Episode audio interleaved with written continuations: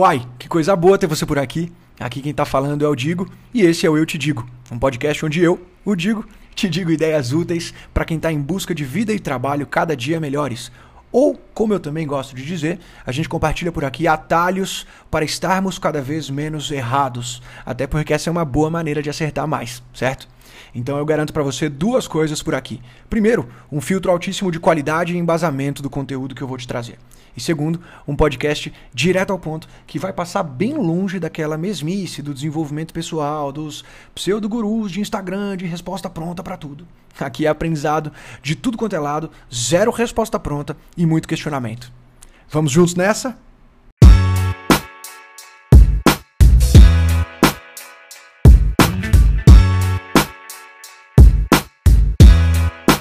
Fala turma, sejam muito bem-vindos aí ao episódio de número 63 do Eu Te Digo. E já de início eu quero te fazer uma pergunta aqui que é o seguinte: Você consegue se sentir desconfortável por só dois, três minutinhos? Deixa eu explicar melhor essa pergunta. Para pra pensar comigo aqui. Quando a gente está fazendo exercício físico, fica muito mais fácil se exercitar depois que a gente começou, certo?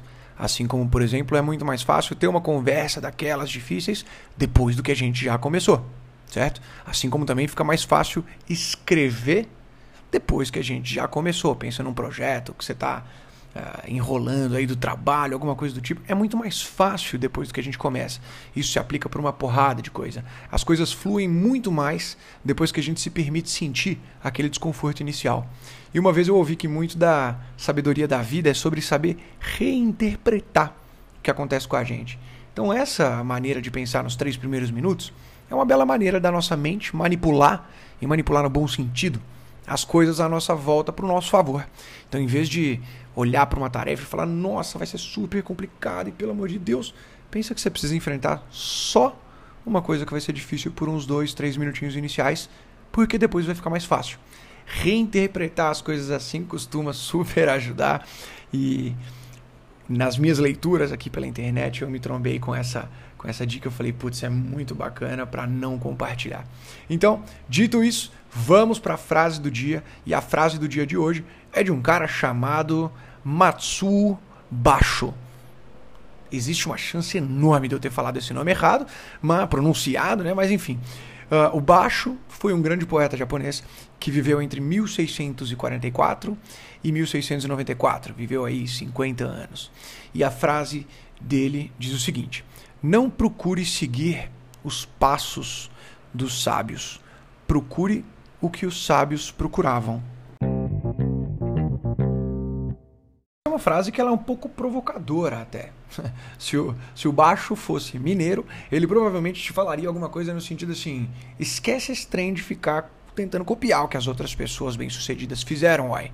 A vida e a situação deles era diferente da sua. Então, um grande aprendizado por trás aqui é, talvez seja para a gente procurar entender o significado por trás dos passos dessas pessoas que são inspirações e não seguir os passos em si copiando como se fosse algo pronto.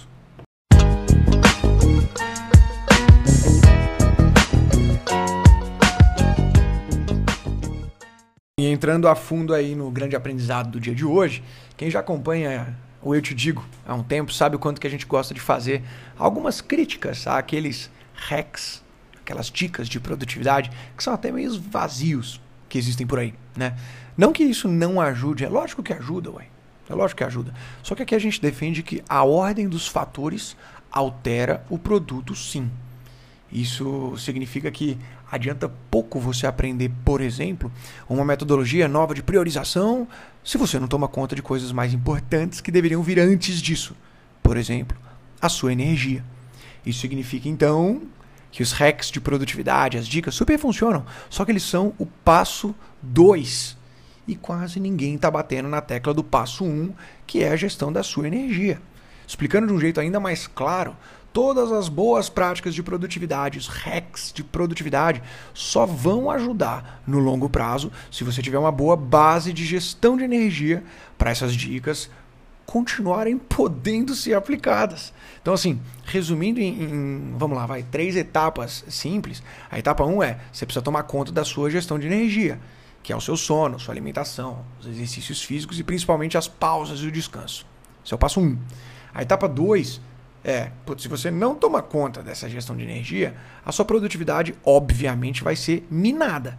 Porque você vai tentar fazer as coisas sem ter como base o principal da produtividade, que é a energia para poder fazer as tarefas. Né? Então, essa é a etapa 2. A etapa 3 é, consequentemente, com a produtividade minada, adianta muito pouco aplicar dica e hack de produtividade, porque isso não vai se sustentar. Que em algum momento a conta da energia vai chegar. E essa conta não demora para chegar.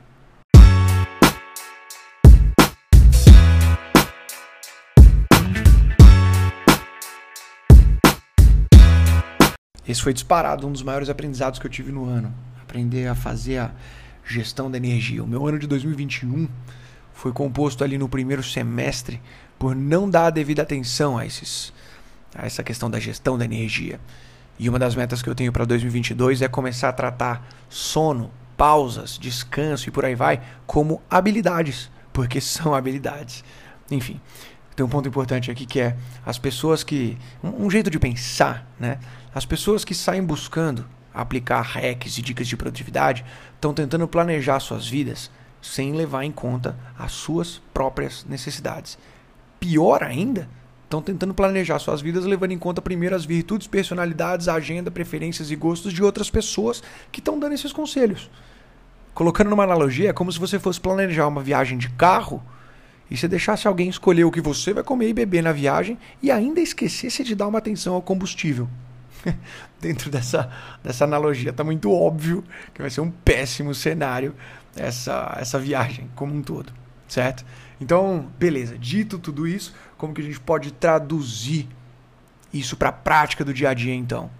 E sinceramente, daria para falar sobre um curso inteiro de produtividade por aqui. Só que um bom início para tudo isso é focar primeiro em descobrir qual dos seguintes pontos está em pior situação no seu dia: sono, alimentação exercício físico ou pausas e descanso.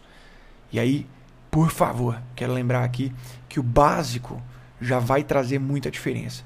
Você pode não saber o que é um sono perfeito, uma rotina perfeita de exercício físico ou uma rotina de alimentação perfeita. Você pode não saber isso. Só que você definitivamente sabe o que é um sono péssimo, uma rotina péssima de exercício físico e uma alimentação péssima. Você sabe o que é. Então, fazer o fácil já melhora muito.